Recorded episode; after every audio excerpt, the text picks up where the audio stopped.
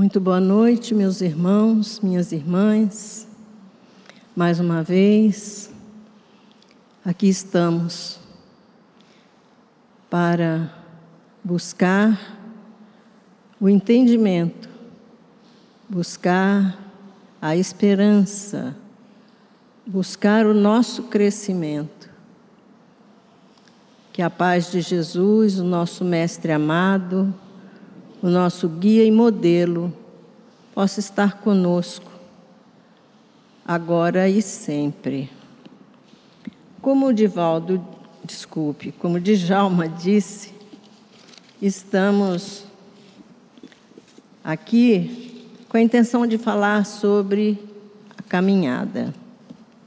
Não, não é essa que vocês, que são disciplinados, fazem toda manhã, ou pelo menos três vezes por semana, com aquele tênis macio, com aquela roupa apropriada, com aquele protetor solar. Não. Não é dessa caminhada que nós estamos falando. Queremos falar sobre um texto que está no livro Pão Nosso, esse livro maravilhoso, em que Emmanuel, no seu capítulo 21, vai tratar do que é essa caminhada. Então, nós buscamos, além de Emmanuel, também buscamos em Joana de Ângeles, no próprio livro dos Espíritos, subsídios para que pudéssemos hoje refletir a respeito dessa nossa passagem aqui pela Terra. Encabeça o o texto de Emmanuel, como ele sempre faz, ele busca um versículo do Evangelho e tece comentários a respeito. Então, ele escolheu esse aqui. É necessário que eu caminhe hoje, amanhã e no dia seguinte. Isso está registrado em Lucas, no capítulo 13, no versículo 33. Era um momento em que eu fui buscar no Evangelho a passagem em si. E é um momento em que Jesus é alertado de que Herodes quer prendê-lo. E ele quer ir para Jerusalém. Ele pretende ir para Jerusalém, porque, como diz o final desse texto, lá no Evangelho de Lucas, um profeta não pode morrer longe de Jerusalém. Então ele sabia que ia morrer e ele dá a resposta àquele fariseu, dizendo que, em outras palavras, Herodes não sabe de nada, que em três dias a história se concretizaria. E uma história que atravessa os séculos, a crucificação, o julgamento e a crucificação de Jesus, está vigente nas nossas, nos registros e nas nossas mentes e há de ficar eternamente. Pois bem, então, quando é que nós começamos essa caminhada? No berço? Será que é na hora que a gente nasce? Ou é quando a gente, lá pelos dez meses, onze meses, um ano, dá os primeiros passos? Nós somos reencarnacionistas. Somos espíritas, portanto, reencarnacionistas, já que a reencarnação é um princípio básico da doutrina espírita. Então, nossa caminhada começou no momento da nossa criação. Muito, muito, muito, muitos séculos atrás. E viemos caminhando. Desse modo, E isso não é um, uma coisa só do Espiritismo. A reencarnação é princípio básico também de outras, de outras religiões e na própria Bíblia, apesar de que outros segmentos cristãos não aceitem, mas está lá na Bíblia, né? Nós sabemos de, de Nicodemos, da conversa de Jesus com Nicodemos, etc. Então, para nós, é ponto pacífico, sem, nenhuma, sem nenhum questionamento. Somos reencarnantes. Bom, mas então, e essa caminhada? Bom, então, cada trecho da caminhada é uma passagem pelo planeta. A gente vem e vai, a gente vem e vai, a gente vai e vem, buscando o quê? Qual é o objetivo? O objetivo é alcançarmos a perfeição. Mas por que, que Deus não nos criou perfeitos? Porque haveria de haver, haveria de, de ser através do mérito, através do esforço, através da renúncia. Então, viemos caminhando e Ele nos deu algo muito precioso, que é o livre-arbítrio. Eu posso fazer o que eu quiser. Se eu quiser ser o pior indivíduo sobre a face da terra, eu posso ser. Se eu quiser ser bem melhor, eu posso me esforçar e ser. Porque nós sabemos que em nós habita a essência divina. Jesus disse: Vós sois deuses. Ainda há pouco o Djalma falou isso. Então, nós, nós é, aqui estamos com como principal finalidade a nossa evolução. Mas aí, como é que é esse negócio de reencarnar e tal, e começar de novo a caminhar? Há toda uma preparação, não é de qualquer jeito. Então, quando nós desencarnamos, a última vez que desencarnamos, ao chegarmos na erraticidade, ou seja, onde habitam os espíritos, os que deixaram, no nosso caso, a terra, nós fazemos um balanço, é feito um balanço de tudo o que nós somos. Então, é o que cada um é que vai ser levado em consideração. Desse modo, a gente tem que já ir se acostumando a perguntar-se quem eu sou. Essa pergunta é fundamental. Quem sou eu? O que me move? Como eu me comporto diante de tal e tal situação? Eu posso prever uma reação minha em determinadas circunstâncias? Se a gente se conhecer bem, é possível. Porque se conhecendo bem, a gente conhece onde estão as nossas falhas. E, e tendo ciência de onde estão as nossas falhas, se nós realmente estivermos predispostos a melhorar, nós vamos buscar controlar esses aspectos, ter sob controle esse tipo ou outro tipo de reação. Porque, na verdade, é tudo isso é o reagir. É o que o outro faz, é o que as circunstâncias trazem que vão determinar o que realmente eu sou. Dito isso, de acordo com o esclarecimento de quem eu sou, eu posso detectar das últimas encarnações meus fracassos e meus sucessos, minhas conquistas e meus erros.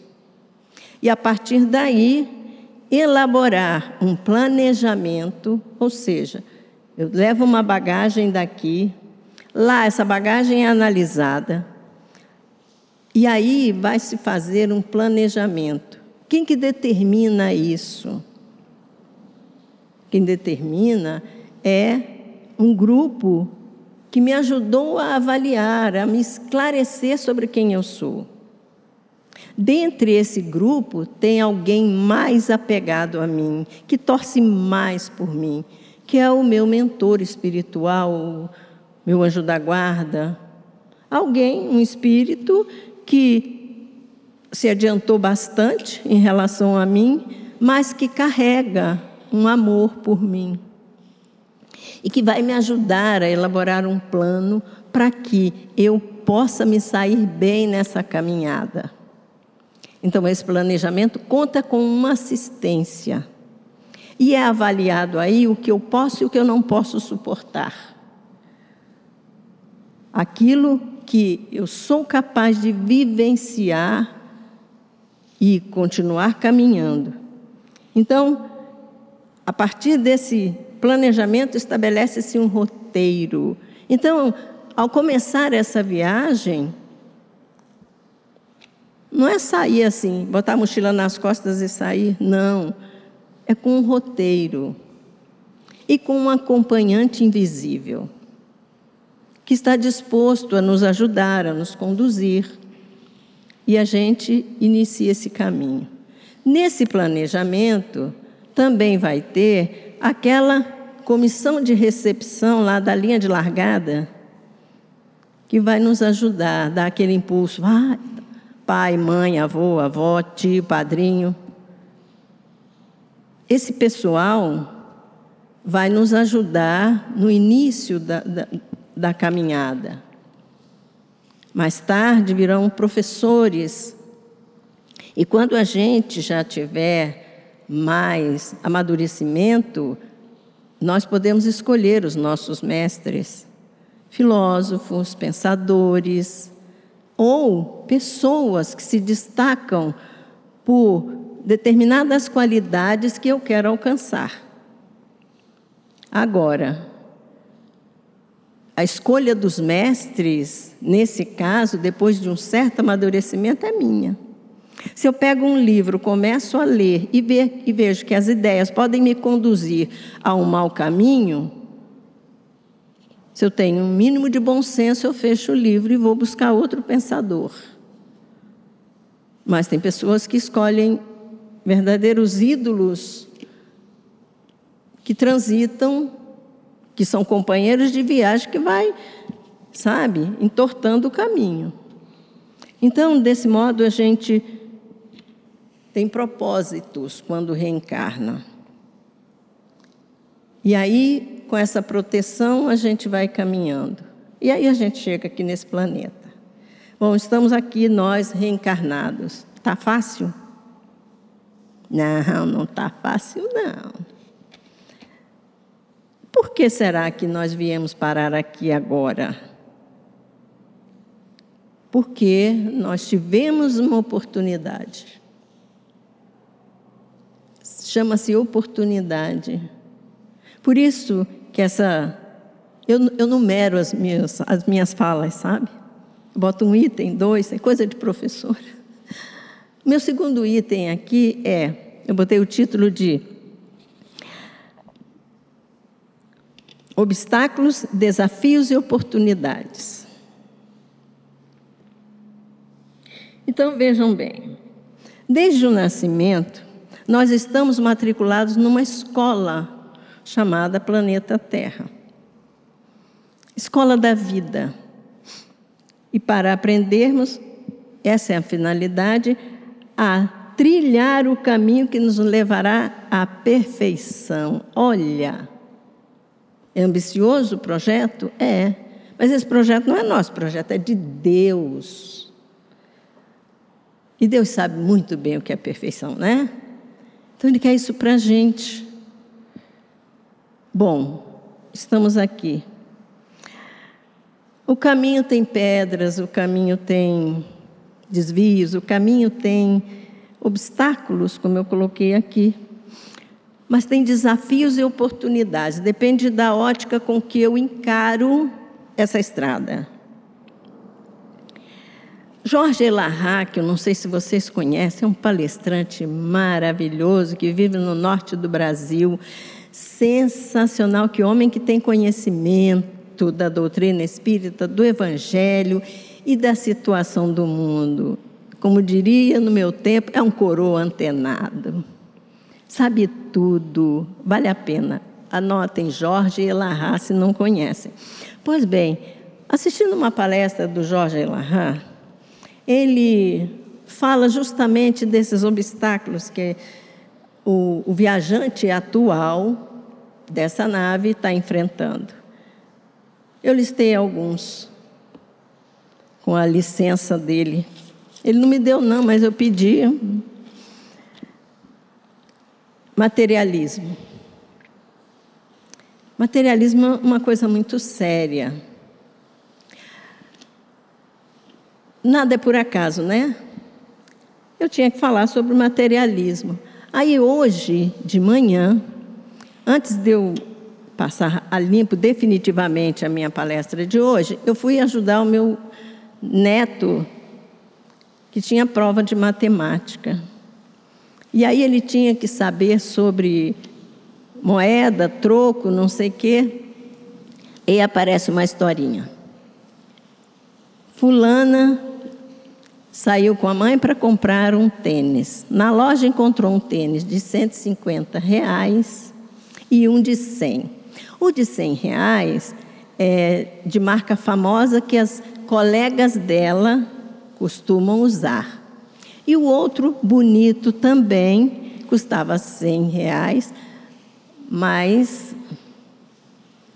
era tão bom quanto o outro, basicamente, mas não estava na moda. Não fala, fala assim, se ela escolher tal, era o problema. Ela, a mãe dela tem 200 reais para gastar. Se ela escolher tal, qual seria o troco? Se ela escolher o outro qual seria o troco. Aí o autor pergunta, achei lindo, nada a ver com a matemática, mas o autor diz assim: se você fosse a mãe dessa menina, como você agiria? Se você fosse essa menina, como você agiria?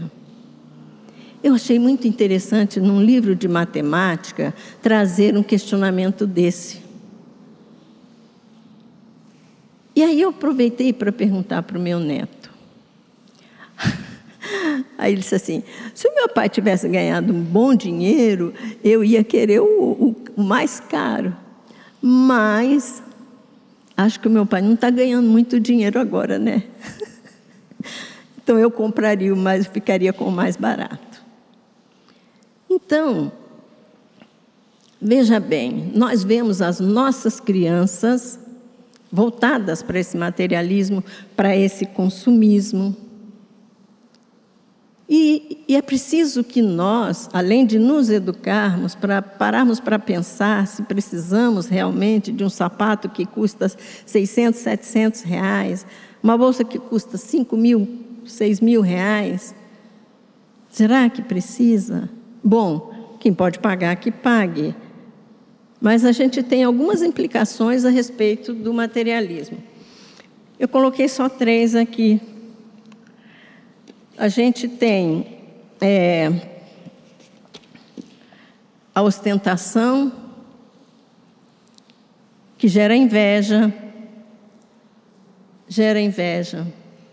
Ah, eu não tenho. Ai, quem me dera ter. E a inveja é um sentimento bem baixo. O desperdício, o desperdício, sim.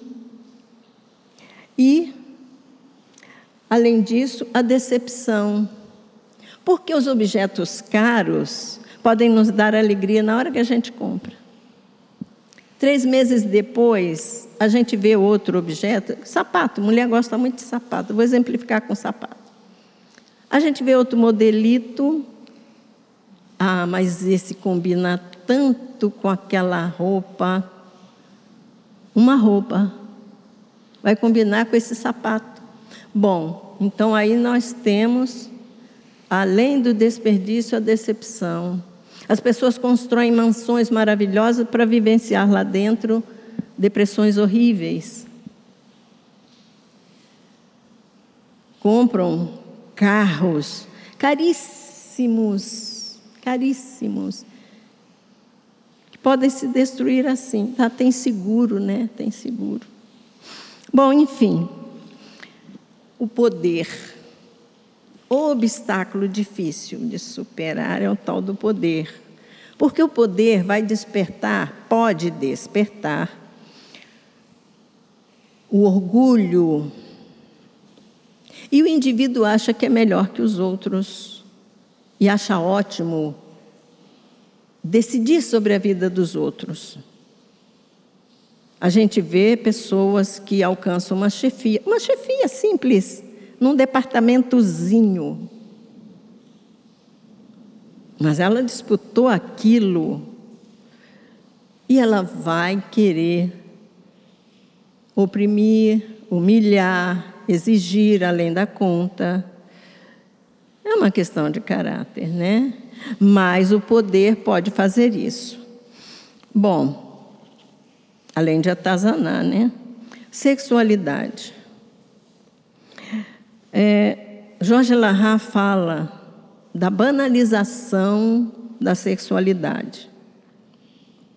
Nós espíritas sabemos que o chakra básico que está ligado à, à sexualidade é algo sagrado, porque através da sexualidade se gera a vida.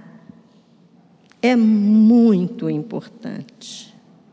Então, a banalização e a promiscuidade, é, para Jorge Larra, são um dos grandes problemas. Os pais têm uma preocupação muito grande com isso. Quando os filhos entram na adolescência,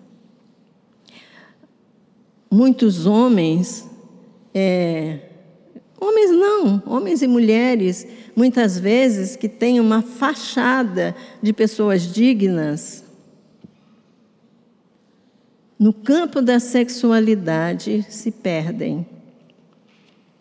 Então, é um outro obstáculo a ser vencido.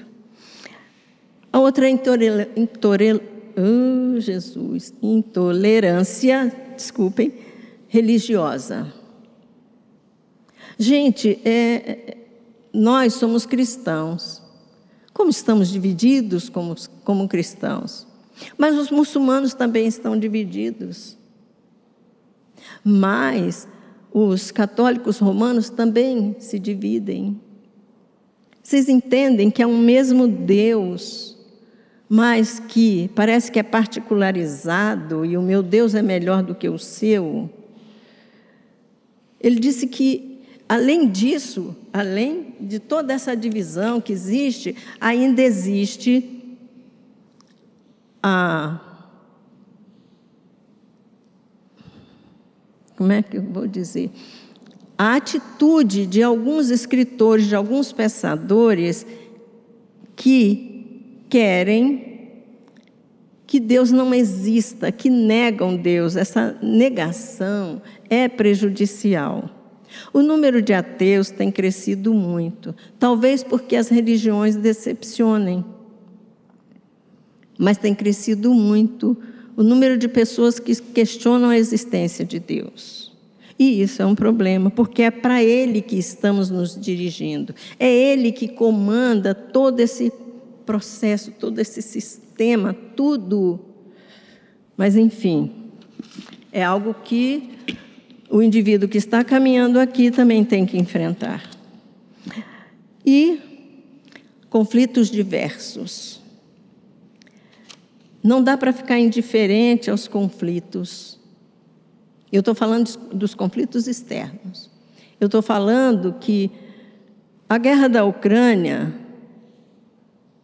eu posso achar que não vai me atingir. Mas e se? Se começar a faltar gás, se começar a faltar alimento na Europa, o dólar vai subir enormemente. Nós adquirimos muita coisa. Nós estamos comprando feijão em dólar. O Brasil foi o maior produtor de feijão do mundo, está comprando feijão. Mas, enfim, feijão é coisa de pobre, né? tem que plantar soja, mas, enfim.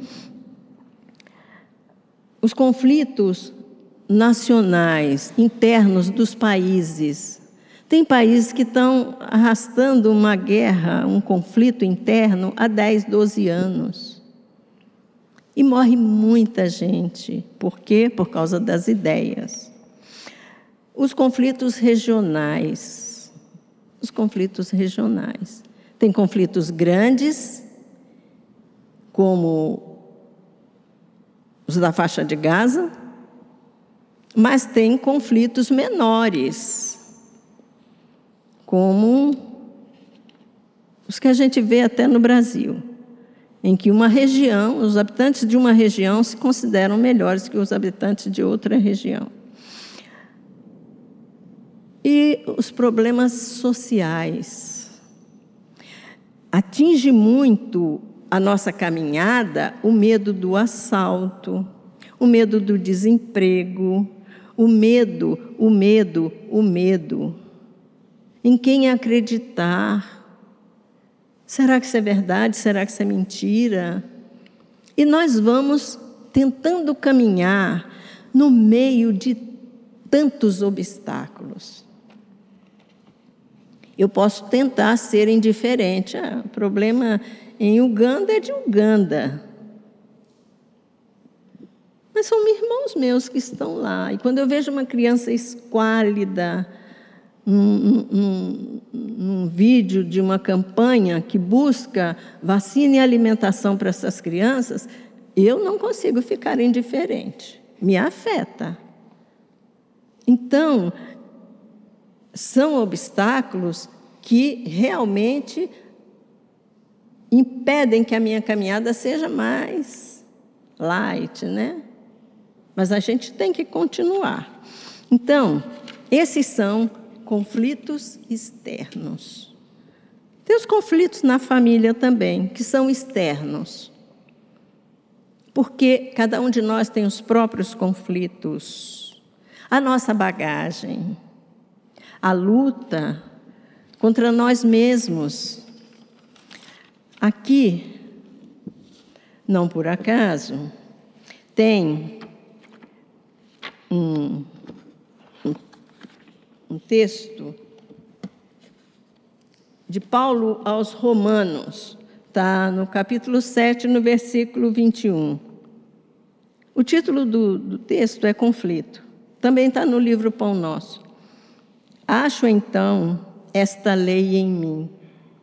Quando quero fazer o bem, o mal está comigo.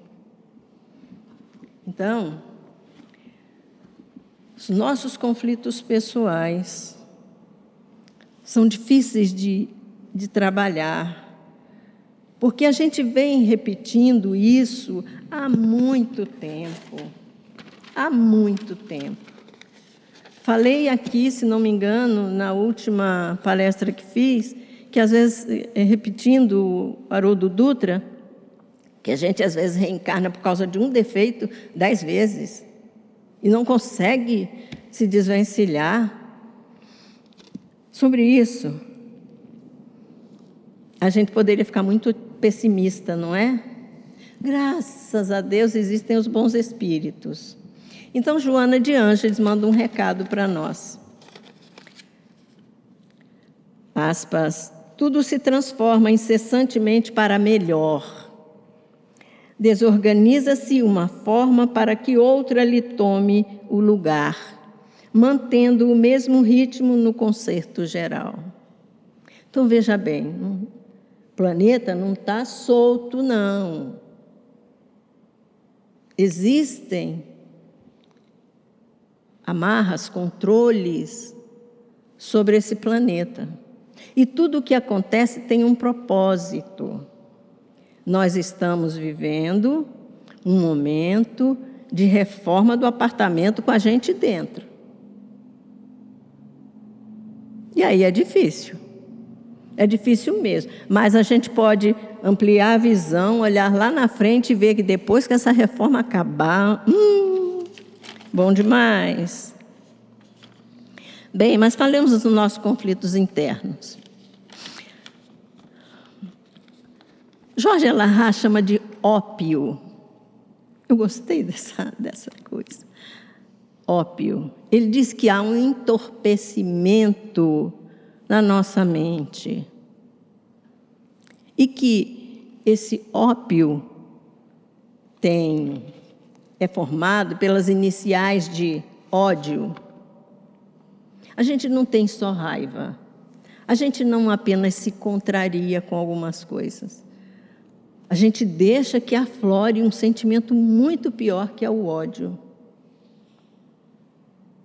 Como a gente tem visto ódio no Brasil, no exterior, tem muito ódio. A outra coisa são as paixões. As paixões que trazemos dentro de nós e que fazem parte daquela bagagem que nós mencionamos, de vez em quando a mala abre. E a gente, sabe, se vê envolvido por, por pensamentos e às vezes até por atitudes que nos mostram paixões que ainda guardamos aqui dentro. A outra coisa é a inveja, como eu falei, esse sentimento que faz com que eu ache que o outro não merece o que tem e o que é. É muito difícil isso, porque a pessoa que se sente invejada, ela sofre. É um sofrimento. Porque a pessoa questiona: Poxa, eu lutei tanto para ter. Ou não, né? Tem gente que consegue as coisas com uma certa facilidade, mas isso não me diz respeito. A forma como ela conseguiu eu devo evitar pensar que o outro conseguiu de forma inadequada, vamos chamar assim. Porque cada vez que eu emitir um pensamento ruim, essa psicosfera do meu pensamento se mantém aqui perto de mim. E o orgulho. O orgulho. Ele é filho do egoísmo, né? Mas o orgulho prejudica e muito a nossa liberdade de caminhar. Porque a gente fica preso a coisinhas, sabe? Perdemos o foco no caminho e ficamos com querelas, com coisinhas, por causa do nosso orgulho. Eu não mereço isso, eu não mereço aquilo, porque fulano me, me feriu. Porque... E a gente não aprende a perdoar. E, e a coisa fica difícil. Então, para trabalharmos esse, esses sentimentos aqui, ódio, paixões, inveja e orgulho, isso tem a ver com os meus relacionamentos. Então eu tenho que estar atento para perceber quando é que eu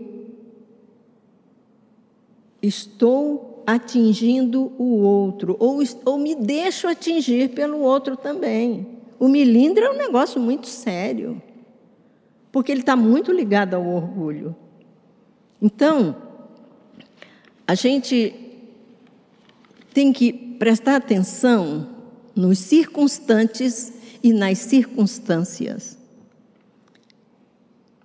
Todo mundo é meu circunstante. Todos. Agora, eu vou agir de, determinada, de determinado jeito com um, determinado jeito com outro, determinado jeito com outro, ou eu vou ser eu mesma? Eu vou tentar agradar todo mundo e aí eu vou me moldando feito água. Eu não posso ser rígida como o ferro, mas eu não posso ser tão maleável quanto a água. Porque na tentativa de agradar, eu posso ser falsa. E na tentativa de me manter dentro de um rígido processo que eu considero verdade para mim, eu posso ficar insensível. Então, tudo é uma questão de quê? As entidades sempre falam bom senso. Bom senso. As circunstâncias podem fazer com que eu realmente tenha que agir dessa ou daquela maneira, mas sem perder as características principais da minha personalidade. Que quando alguém olhar para mim, vai dizer: a Luzia é assim. Não, você não conhece a Luzia. Não, mas comigo ela é assim. Ah, mas comigo. Ninguém vai ser santo, mas também ninguém vai ser o capiroto, como diz o personagem da novela. A gente tem defeitos e tem qualidades. A gente não pode esconder os defeitos porque eles aparecem, mas a gente pode trabalhar os defeitos. E as qualidades, essas é de domínio público. Porque é no exemplo, é no dia a dia, no cotidiano que você demonstra as suas qualidades. Os seus defeitos, às vezes, você precisa ser provocado. As qualidades não, são espontâneas.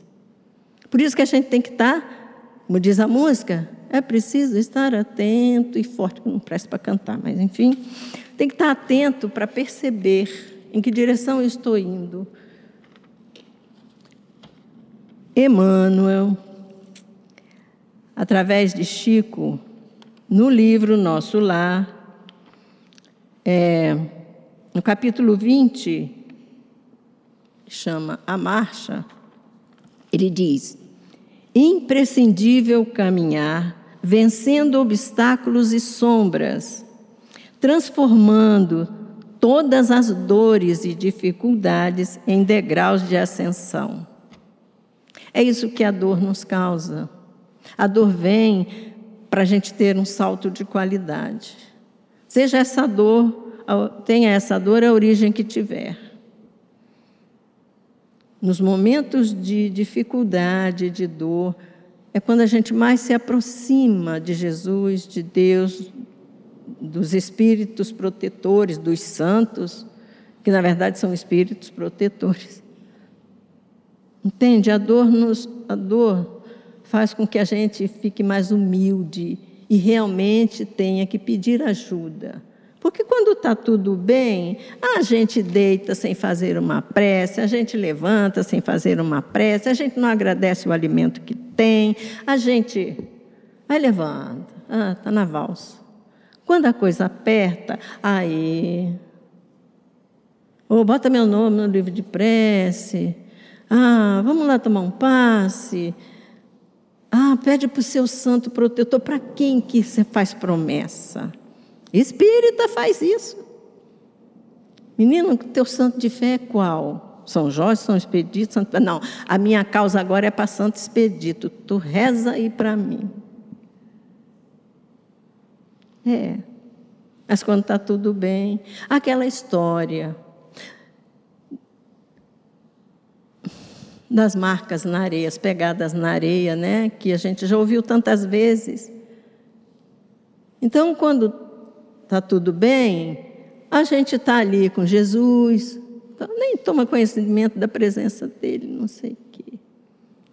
Quando a coisa aperta, a gente ainda reclama, mas meu pai, mas Jesus, será que eu mereço tudo isso? O senhor não está vendo?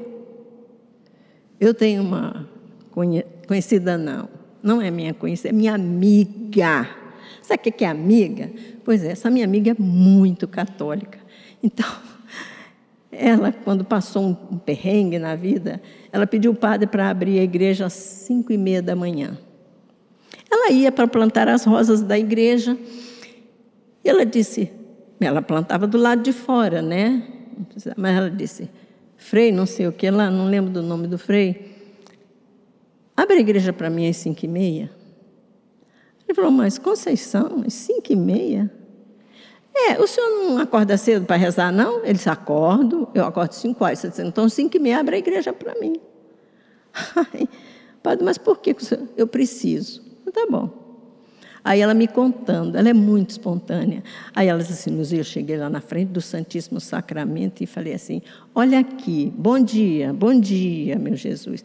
Eu só queria lembrar para o senhor que eu existo. Eu, ó, eu vim aqui, não vim na hora da missa, eu vou, eu vou vir na hora da missa, o senhor sabe que eu não falto. Mas eu vim antes para o senhor não ter a desculpa de não me ver no meio do povo. Porque pode ser que o senhor esteja muito ocupado e não tenha percebido que eu estou sofrendo. Eu não estou aguentando mais, estou avisando para o senhor que está pesado. Então, eu espero que o senhor me ajude, viu? Aí foi lá, ajoelhou, e fez as, as ladainhas todas, né? Rezou todo o terço, todo o rosário e tal. Ela disse: Não é que ele me escutou, Luzia? Num instante ele deu um jeito. Isso é fé. E a forma dela se relacionar com Jesus.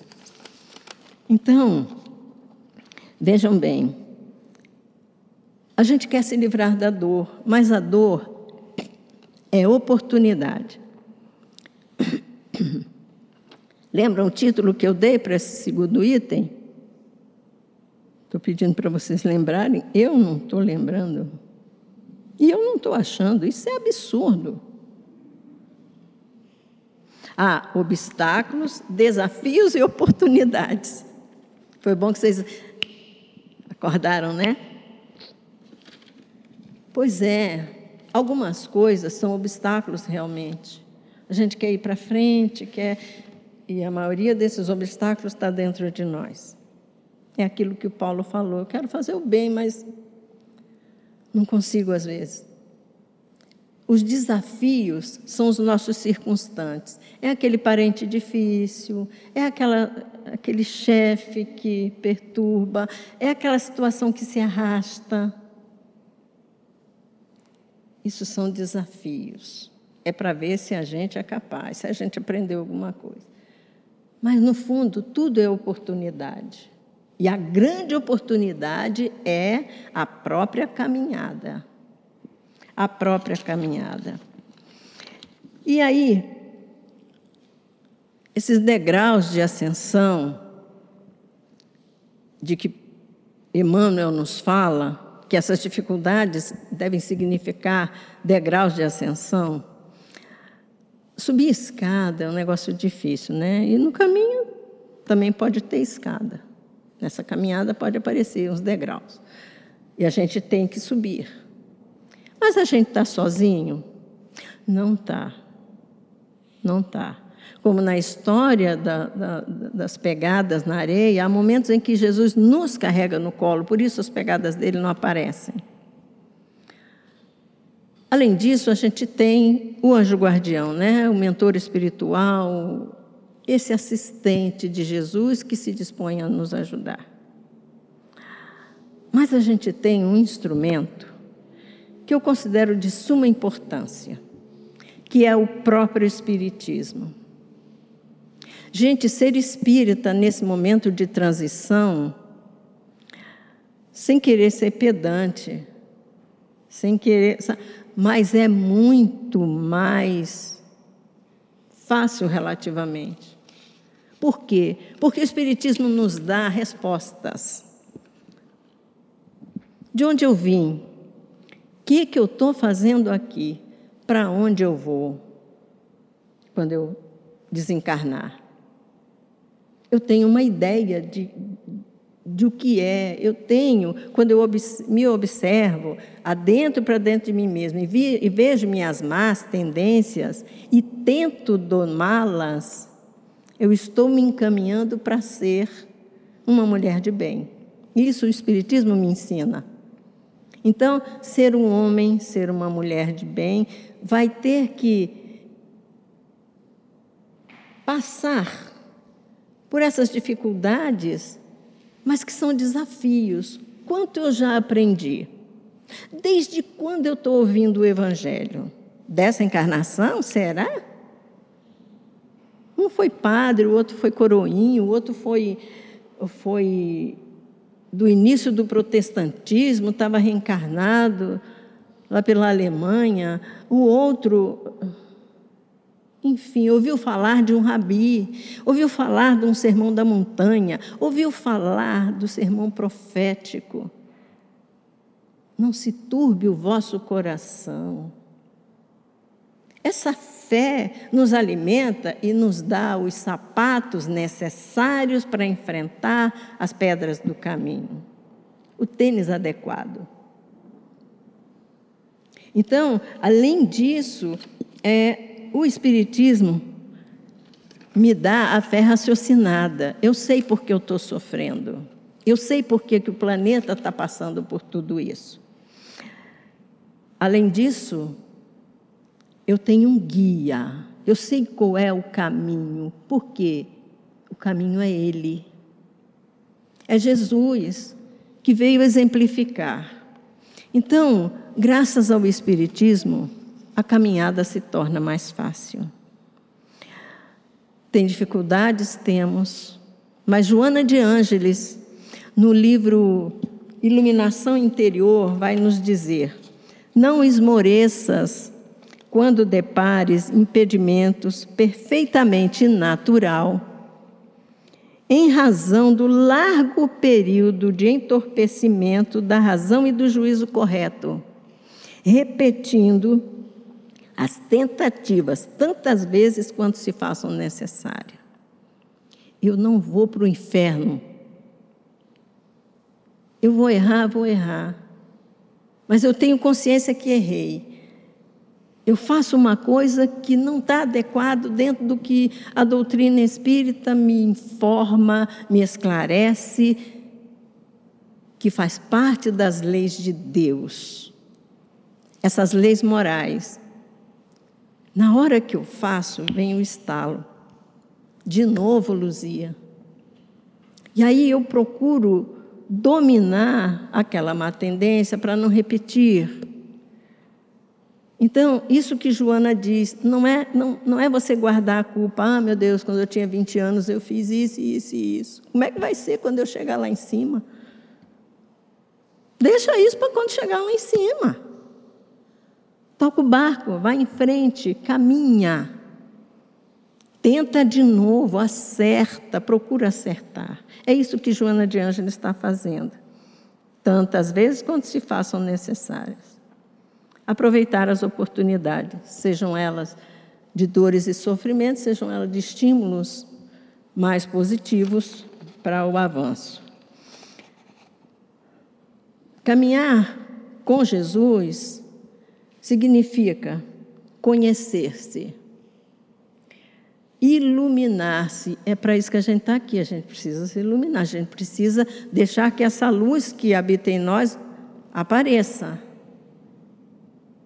Então, eu preciso buscar conhecimento para ser mais iluminada.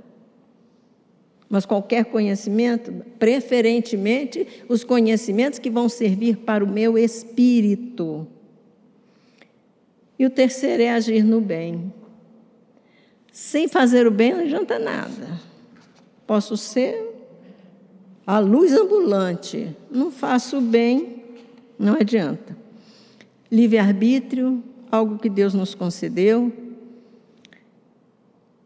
mas nos deu, nos deu o roteiro e a gente tem que fazer as melhores escolhas. E eu peço licença para citar um pensador que não é espírita.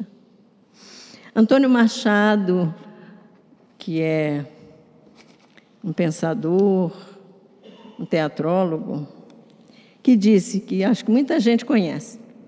Caminhante, não há caminho. O caminho se faz ao caminhar. É cada dia, cada momento. Tem momentos difíceis e momentos fáceis. Esse é um momento aqui que eu estou vivendo misto. Eu estou vivendo uma crise de ansiedade, não espalhem isso. Então vocês não sabem o que foi chegar até aqui e dizer e pensar, eu vou enfrentar o microfone. Por outro lado, a alegria de ver que de alguma forma eu pude chamar a atenção de vocês para as palavras de Emmanuel, de Joana de Ângeles, de Jorge Larrat, de espíritos de luz e do próprio Jesus. Fiz vocês pensarem em Jesus, isso não tem preço. A criatura na terra precisa aproveitar todas as oportunidades de iluminação interior em sua marcha para Deus. Vigia o teu espírito ao longo do caminho. Também são palavras de Joana de Ângeles, com as quais eu me despeço agradecendo profundamente vocês terem saído de casa nessa noite. E eu vou, eu vou ser atrevida. Eu vou agradecer em nome da espiritualidade amiga que me abençoou nessa noite, porque eu pude prender a atenção de vocês, eu senti isso. Essa espiritualidade que está agradecida por vocês estarem aqui com chuva, com ameaça de gripe, com ameaça de Covid que volta, vocês estão aqui. Esse é o momento da caminhada para guardar. Não porque eu tenha falado alguma coisa, mas porque eu trouxe Jesus e eu trouxe os seguidores mais ilustres dele, como Emmanuel, como Joana, espíritos dedicadíssimos ao Evangelho. Que Jesus nos abençoe, que vocês tenham um excelente final de semana e que Deus lhes pague.